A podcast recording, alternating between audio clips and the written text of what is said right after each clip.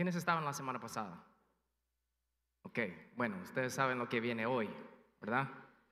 Se ríen porque saben que hoy viene la venganza de los hombres contra las mujeres. Amén. No, no es cierto. Bueno, voy a decir algo. Si no estuviste la semana pasada y eres hombre, puede que salgas hoy diciendo, ¿ya vistes? Porque voy a hablar a las mujeres. Pero es porque no estuviste la semana pasada. Así que les animo a ver el mensaje en YouTube o escucharlo en el podcast o algo para estar al día, ¿verdad? rapidito les digo esto. Ayer, mudando y moviendo algunas cosas en la casa, eh, me lastimé la espalda. Y yo creo que es que Dios sabía que yo quería venir esta mañana y gritar y hacer la gran cosa contra las mujeres en este mensaje, pero no puedo porque me duele la espalda, así que no voy a poder hablar tan duro como quisiera, pero no, no es cierto. Bueno, vamos a orar y de ahí vamos a entrar a, este mensaje hoy. Es hora de cambiar mujeres. No se enojen conmigo, va a ser, a ser nice, no se preocupen. Cierren sus ojos por un momento, vamos a orar. Padre, tu palabra es perfecta, nunca regresa vacía. En un mundo que trata de ofrecer tantas respuestas delante de tantos problemas, tu palabra es la única cosa que jamás cambia. Y por eso nosotros venimos aquí hoy no para recibir realmente, sino más bien al escuchar tu palabra nos ayuda a nosotros saber cómo dar a ti mejor. Y cuando digo dar, estoy hablando de nuestras vidas, totalmente todo lo que somos, nuestros pensamientos, palabras, acciones. Todo es para ti, que seamos sacrificios vivos a través de como tu palabra perfecta, que nunca regresa vacía y nunca cambia, nos afecta. Así que te pedimos por eso, hoy danos oídos para escuchar. En el nombre de Jesús, la iglesia dice, amén.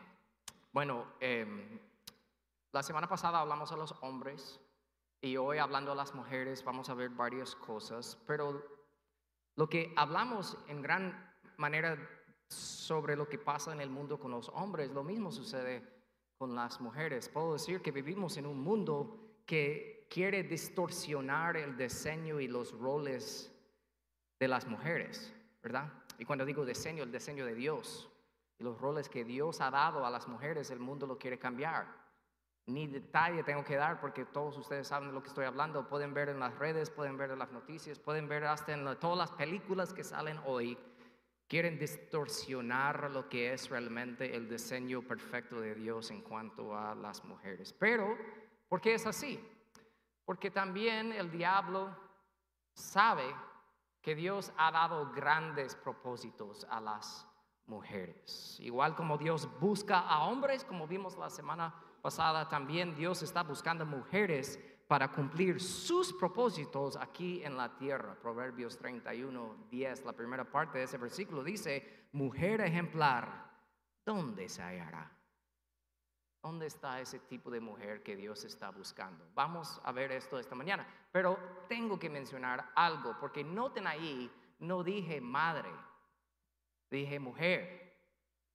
Porque se ha vendido la mentira también de que tienes que ser esposa y madre para poder, poder vivir una vida completa y plena y satisfecha.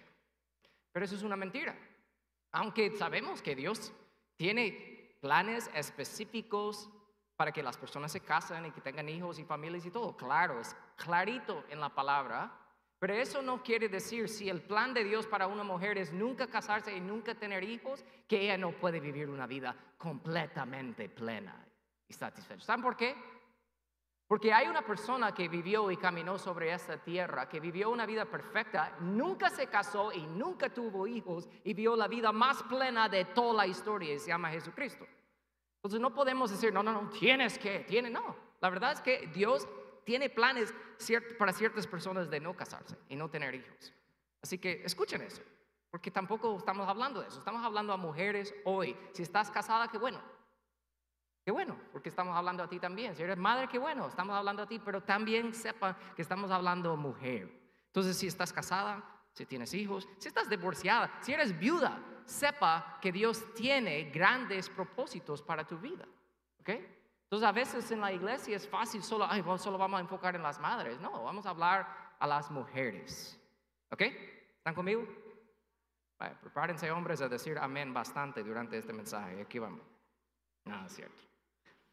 Bueno, primero vamos a ver tres cosas. Vamos a ver tres cosas, tres tipos de mujeres que Dios está buscando. Primero vemos que Dios busca a mujeres que conocen quién Él es.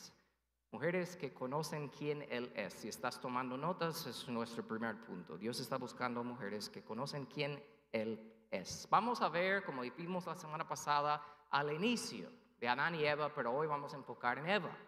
En Génesis 2, 22 dice, Dios el Señor hizo una mujer y se la presentó al hombre. Suena bonito, ¿verdad? Pero hay un problema, digo problema no en, en, cuanto a que es incorrecto, sino que muchas veces cuando uno estudia la palabra de Dios es buenísimo eh, analizar varias traducciones de la palabra cuando uno está estudiando, porque hay ciertas traducciones, hay traducciones dinámicas que van como traduciendo la idea, hay traducciones parafraseados que van como resumiendo las ideas y hay traducciones literales que van palabra por palabra por palabra, lo cual puede ser muy confuso en algunas áreas, pero en otras ocasiones es buenísimo usar una traducción así para entender la verdad completa de un versículo y eso es lo que nos sucede en este versículo 22, porque en la nueva versión internacional, nueva eh, traducción viviente y otros dice eso, la idea de que Dios hizo la mujer y dijo, hey, ¿qué ten, hombre? Aquí está. Y se lo presenta. Pero si vamos al hebreo y la traducción literal es un poco diferente, lo cual dice, Dios el Señor hizo una mujer y se la llevó al hombre. Hay otra traducción dijo, y lo trajo al hombre. ¿Por qué destaco esa idea y ese detalle? Porque Dios no hizo a Eva delante de Adán y después Adán se despierta y instantáneamente Dios dijo, ven, aquí te lo hizo, aquí está, ten. ¿Por qué es interesante e importante entender eso? Porque cuando pinta la idea de que Dios la hizo a ella aparte, ¿verdad? Sabiendo con la costilla y todo, vamos a hablar de eso más adelante, pero la hizo aparte. ¿verdad? Y de ahí, después de haberla creado, se lo llevó a Adán. No sabemos cuánto tiempo hay en medio de ese momento de crear a Eva y llevarlo a Adán. ¿Por qué menciono eso? Porque debe hacerte pensar, igual como, como hablamos la semana pasada, que hombres deben caminar con el Señor. A mí me gusta pensar que Dios creó a Eva y caminaron en el, en el sentido de que no solo dijo, Eva, estás creada, aquí está, cumple tu propósito con el hombre, sino que también Dios quiere caminar con las mujeres también. Y a mí me gusta pensar en, Dios y Eva también, caminando en el huerto de Edén, practicando. ¿Por qué? Porque no es solo el hombre que debe tener una relación íntima con el Señor, sino la mujer también. Entonces Dios creó a Eva y de ahí no sabemos exactamente cuánto tiempo de intermedio ahí. Y luego se la llevó a Adán. A, Adán.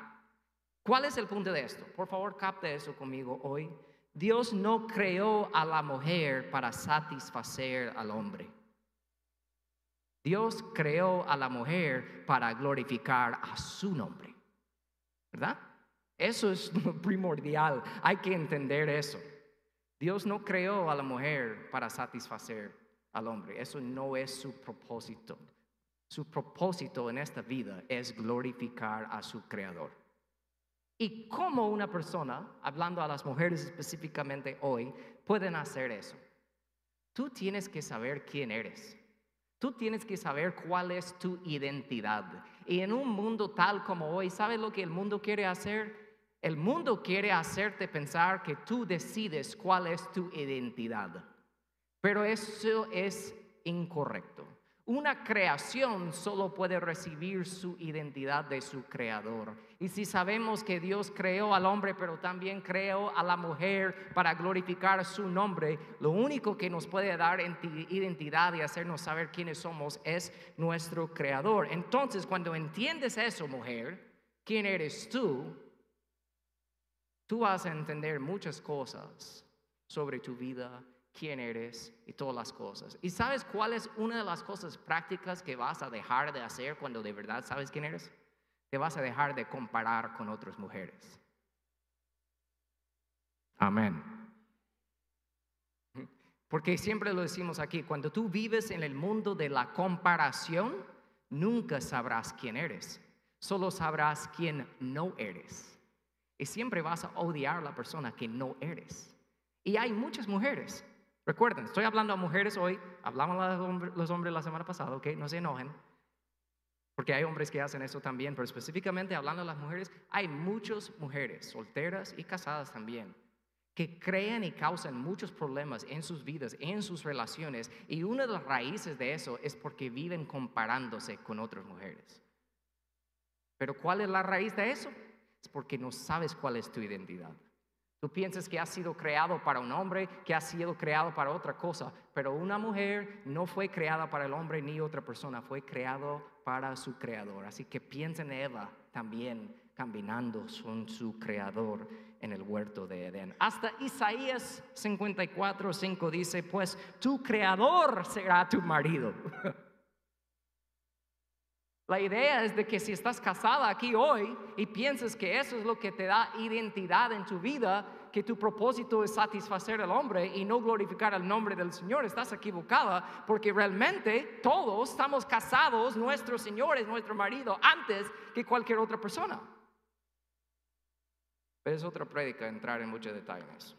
Pero primero tienen que entender, tienen que saber quién Él es, conocerlo de verdad personalmente, no a través de tu esposo, no a través de otra persona, sino entre tú y Dios, mujer, de conocer quién Él es. ¿Saben por qué puedo decir eso incluso también?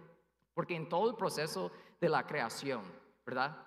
Creó la luz, creó los mares, aves, tierra, naturaleza todo eso. La palabra en el, en el hebreo, cuando habla de eso, usa la palabra para Dios, Elohim, que es la palabra para Dios general y también plural. Cuando dice Elohim está hablando de Padre, Hijo y Espíritu, pero también es como general, decir Elohim, como Dios, el concepto de Dios, todo lo que Dios es. Dios creó la luz, Dios creó las aves, Dios creó la naturaleza y todo eso, pero hay un cambio que sucede en la historia de la creación cuando entra a hablar de Dios creando a Adán y Eva, a los seres humanos. Porque no solo dice Elohim creó, sino la palabra dice, lo que noten al inicio de este versículo que ya leímos en Génesis 2.22, que dice, Dios el Señor hizo una mujer y se la llevó el hombre.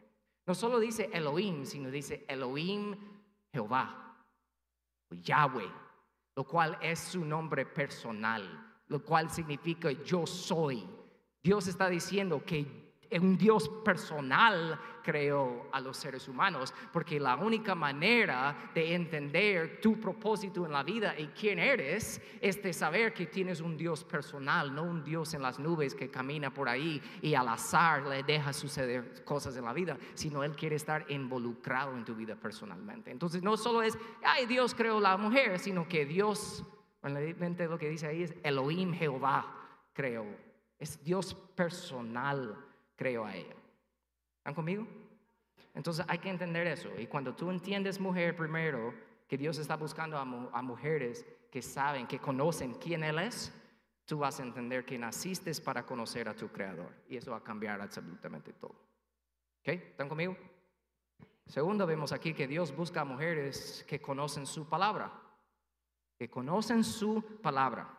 Hay una historia del ex ateo C.S. Lewis, autor de las crónicas de Narnia, si han escuchado, leído esos libros o visto esas películas, y muchas otras obras de arte muchas cosas bonitas, porque era un genio este hombre C.S. Lewis. Y él comparte una historia chistosa, que tenía un amigo que quería a una de las, las mujeres del pueblo, ¿verdad? Que era bien bonita, pero ella era conocida como la chismosa del pueblo, ¿verdad?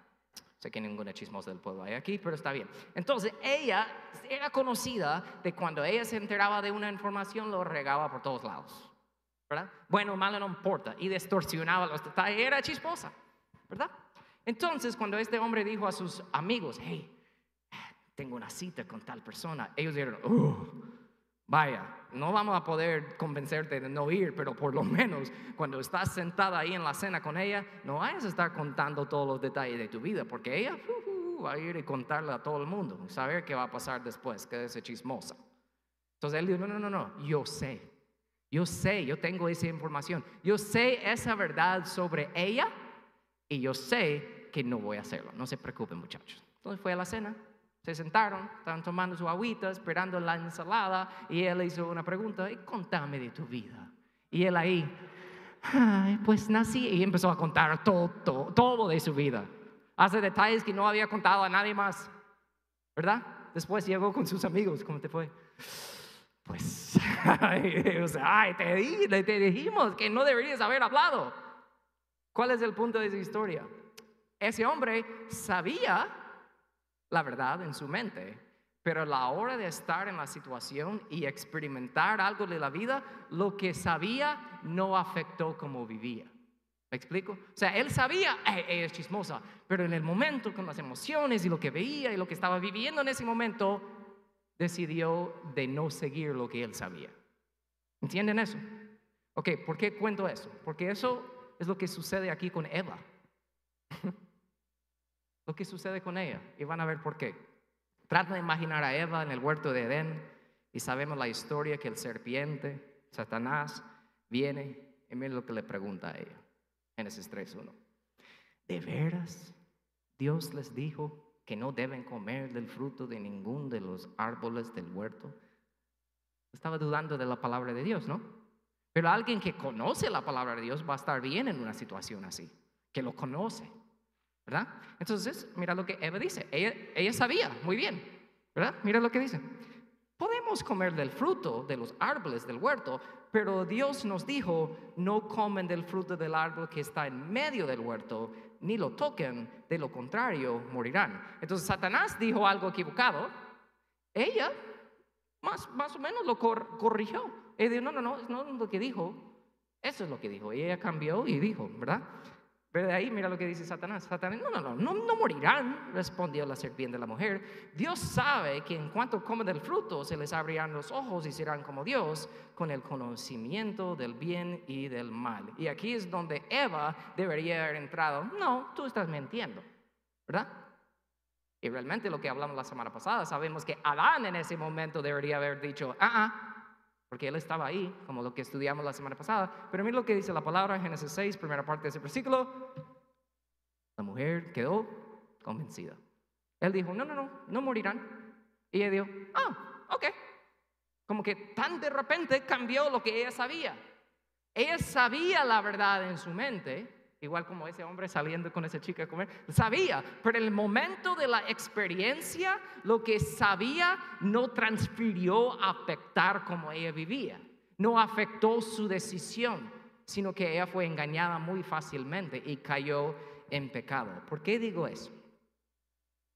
Primero lo que tenemos que ver aquí es que hay una gran diferencia entre saber la palabra de Dios y conocer la palabra de Dios. Yo lo diría hasta de esa manera. Hay una gran diferencia en saber detalles de la palabra de Dios y conocer el autor de la palabra de Dios, quién es Dios, ¿verdad? Entonces, ella sabía detalles, ella sabía, podría citar incluso, tenía memorizado como un versículo bíblico lo que era lo correcto decir, pero eso no afectó como ella vivió en el momento y cayó en pecado. Y muchos viven así. Hay muchas personas que se llenan las iglesias todos los domingos y que pueden citarte un montón de versículos. Ellos saben mucha información en sus mentes. Muchas mujeres que pueden venir con su camiseta que dice mujer de Proverbios 31 y lo tienen memorizado, pero eso realmente a la hora, a la hora en sus vidas, cuando nadie les está viendo, no afecta cómo viven. ¿Por qué? Porque no conocen la palabra de Dios.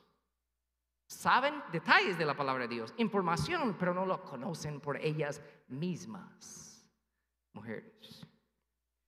Por eso es tan bonito saber que la madre de Jesús, ¿verdad? María, ¿sabe por qué ella es llamada bendita? Es llamada bendita porque obviamente eh, teniendo a Jesús como hijo, ¿verdad? Pero antes de ese nacimiento de Jesús, su prima le dijo estas palabras en Lucas 1:45. Eres bendita no porque eres la madre de Jesús, dice ahí, eres bendita porque creíste que el Señor haría lo que te dijo. Hay una diferencia en saber detalles de la palabra de Dios y creer la palabra de Dios. ¿Verdad? Y muchas personas saben muchos detalles de la palabra de Dios, pero a la hora, a la hora, en medio del problema, en medio de la tentación, se dan cuenta que realmente no la creen. ¿Están conmigo? Calladitos hoy, está bien. Hay otro detalle que tengo que destacar aquí, porque sucedió aquí con Eva. En esos versículos que les acabo de leer entre la conversación de Satanás y Eva, cuando él dijo, ¿de veras Dios dijo? Eva, ¿de veras Dios dijo que no pueden comer de esa árbol? Y ella responde, no, no, no, Dios dijo tal, tal, tal. Hay un detalle que salté que no mencioné. Satanás al propósito dejó fuera una palabra ahí. Él dijo, ¿de veras Dios dijo?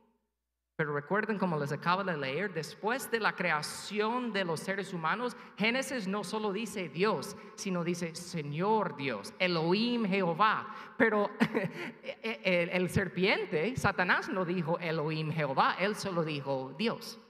Como es cierto que ese, Dios por ahí, como que en impersonal que está por ahí, dijo eso.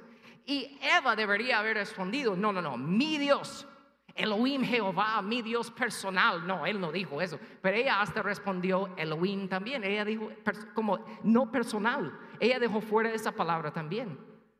Entonces no solo es saber detalles cuando hablo de la palabra, es conocer el autor de la palabra. Entonces ella dijo eso. Ella siguió el corriente de Satanás y ella empezó a llamar el nombre de Dios como impersonal. Y no es por casualidad que al hablar así ella cayó en pecado. Repito, muchas personas, muchas mujeres que saben detalles de la palabra de Dios, pero no afecta cómo viven, porque como dije al principio, ¿de verdad conoces quién Él es? Porque si conoces quién Él es, vas a conocer su palabra por ti mismo. Entonces, cuando uno dice, tú les puedes preguntar, ¿crees en Dios? Hay personas que dicen, claro que sí, pero lo que ellos están diciendo es que creen en Dios Elohim, como ese Dios ahí el concepto de Dios. Yo sé que puedo hablar por las mujeres, hasta hombres también debe de ser lo mismo, pero para una mujer, por ejemplo, que estás buscando un cónyuge, estás buscando un futuro esposo, y tú vas a preguntarle, debes preguntarle, ¿crees en Dios? Hay muchos hombres que dicen, claro que sí, creo en Dios. Pero ahí se queda. ¿Por qué? Creen en el concepto de Dios, pero ellos no creen en Dios personal, Elohim, Jehová. Ellos no creen en eso. Eso no afecta cómo ellos viven, pero hay muchas mujeres que dicen, ay, por lo menos él cree en Dios, entonces está bien, vamos a casarnos. No, dijo que creer en Dios, vamos a ver, después de ponerle el niño, what?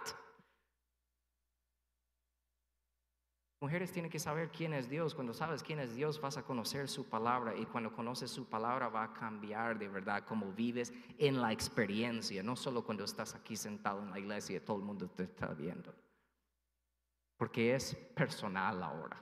No solo es Elohim, Dios, concepto de Dios, sino es Elohim, Jehová. Yo soy, estoy aquí, estoy contigo. Y cuando eso es cierto en tu vida, ¿sabes lo que eso significa? que tú entiendes que Jesús no solo es tu Salvador, sino Él es tu Rey. Y eso cambia las cosas. Un ejemplo que me encanta dar porque es tan cierto. Jesús en todo su ministerio, cuando alimentaba a los cinco mil, caminaba sobre el agua, una persona lo veía sanar a personas públicamente. Varias veces en los evangelios tenemos a personas que dijeron, ¡Oh, Él es el rey, Él es. Hasta hay un momento después que Él alimentó a los cinco mil, que la gente literalmente agarraron a la fuerza a Jesús, lo subieron en sus hombros y lo querían llevar a Jerusalén declarando que Él era su Mesías, su rey. ¿Y sabe lo que Jesús hizo? Se hizo de ellos, se fue corriendo al bosque.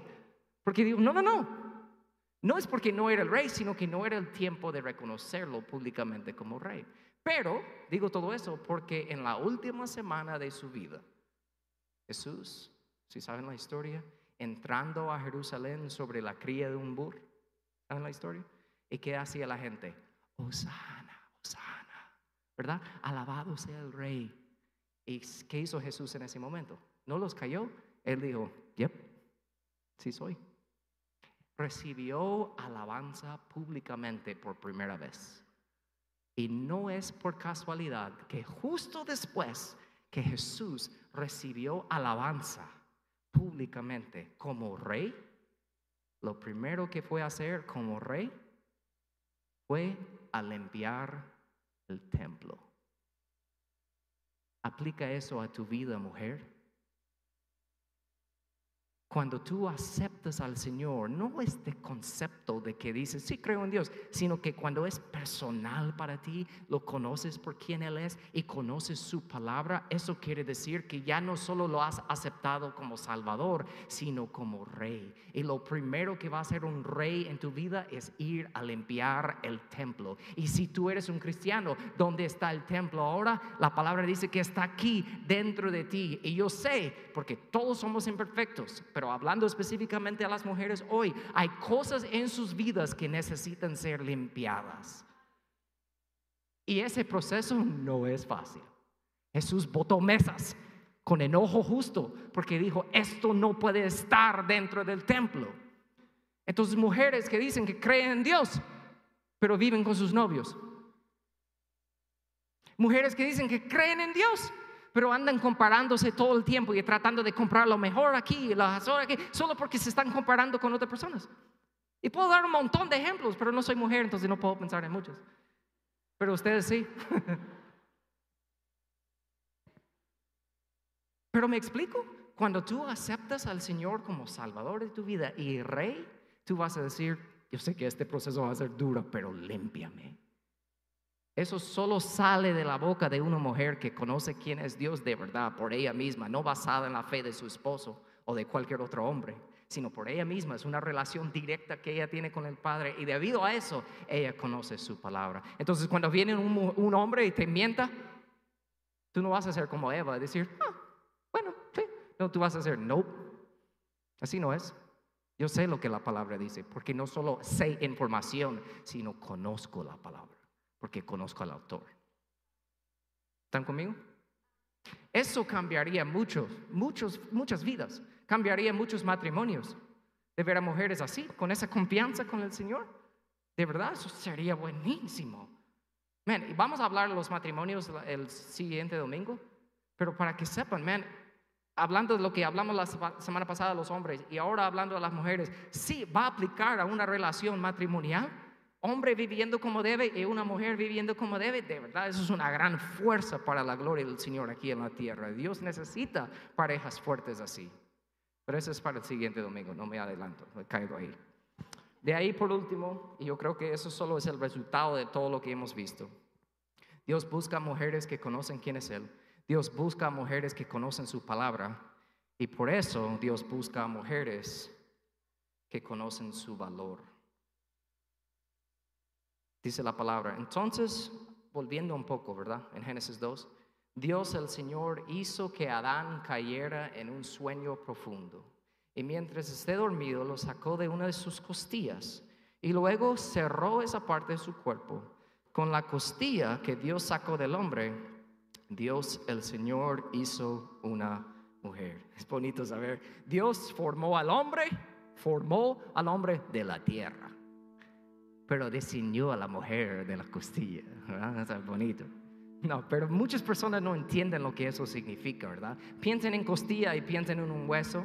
¿Sabe que el cartilage, no sé cómo dice en español, pero los músculos y todos los tendones y todo lo que está en, los, en, los, en tus costillas es la única parte del cuerpo que de verdad, de tan rápidamente y completamente se puede sanar si solo? Entonces Dios sacó a la costilla, pero se regeneró dentro de Adán. Después es bonito, eso es otra historia, pero bonito. No fuera solo, ah, vamos a buscar un hueso, la costilla. No, fue con propósito. Y realmente cuando dice ahí la costilla, la palabra en el hebreo no está hablando de solo como una costilla así, sino que habla como de todo el lado de un hombre. ¿Sí? Lo tomo del lado del hombre. O sea, su mitad lo cual quiere decir que no es como el hombre aquí y la pequeña costilla por ahí, sino que uno a la par del otro. Iguales. Y de ahí se va en más profundidad cuando empiezas a estudiar la otra palabra que usa en Génesis 2.18, cuando Dios dijo, le hará una ayuda idónea. Lo voy a hacer una ayuda idónea. Y muchas personas piensan, sí, es su, ayudita ahí a la, par. Esa palabra en el griego, en el hebreo se llama eser. E-Z-E-R, eser. ¿Y saben lo bonito de esa palabra? Dios utiliza esa palabra para describir a Él mismo. Y lo que Él hace para los seres humanos. Él es su ayuda. ¿Cuál quiere decir eso? Entonces, la ayuda idónea no es una ayuda ahí cuando lo necesito, sino es, no lo puedo vivir sin esa ayuda idónea. Y muchas personas ven a la mujer así y la mujer piensa compara su valor con lo que muchas personas mal enseñan de esta palabra. Entonces, si pensamos en lo que realmente significa ayuda idónea, ser en el griego es un término de fuerza. Es como Dios elige describirse a Él mismo cuando viene al rescate de su pueblo. Entonces, el término de eh, ayuda idónea realmente no señala debilidad de la mujer, sino de gran manera señala debilidad del hombre. O sea, el hombre necesitaba esa ayuda. Y Dios se describe a él mismo como una esa ayuda. Y Dios utiliza esa palabra ayuda para describir a lo que él creó en la mujer. Si tú no puedes entender eso y eso no afecta el valor que tú tienes como mujer, no has captado realmente lo que la palabra de Dios quiere decir para ti. Entonces, por eso digo, este de conocer tu valor es un resultado de conocer a Dios por quien Él es. Es un resultado de, debido a eso, tú lo conoces y conoces su palabra. Y no solo aquí, sino la crees. Y cuando crees la palabra, entenderás cuál es tu valor. Entonces empecé hablando de ese versículo en Proverbios 31. Mujer ejemplar, ¿dónde se hallará? Bueno, Dios habla ahí en el Proverbios 31 que la encontró, por decirlo así. Y él dice, ¿dónde hallará? Y de ahí dice, es más valiosa que las piedras preciosas. Cierren sus ojos por un momento. Mujeres, si puedo, me atrevo a decirles esto como hombre. Y no solo lo digo porque pues aquí tengo el micrófono y estamos hablando a las mujeres, sino de verdad que seas retado hoy en tu propia vida ¿Conoces a Dios por quien Él es de verdad, personalmente? Elohim Jehová, ese Dios personal. Y debido a eso, si dices que sí, la siguiente pregunta es, ¿conoces su palabra? Y no estoy hablando de depender de otras personas, de depender de otras personas para que ellos te, te hacen creer esto, sino que esto es lo bonito de saber que de verdad Dios desea una relación tan personal contigo, directa, que tú puedes hablar con Él todo el tiempo.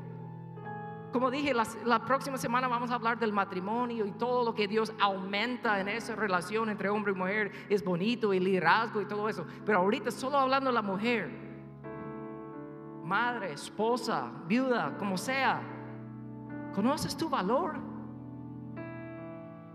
Deja de compararte con otras personas. Dios no desea eso para ti. Hay tantos ejemplos en la palabra de Dios. Eunice y Loida son dos mujeres que se menciona en el libro de Timoteo. Eran conocidas por su fe sincera. Se les menciona directamente en la palabra de Dios. Bonito.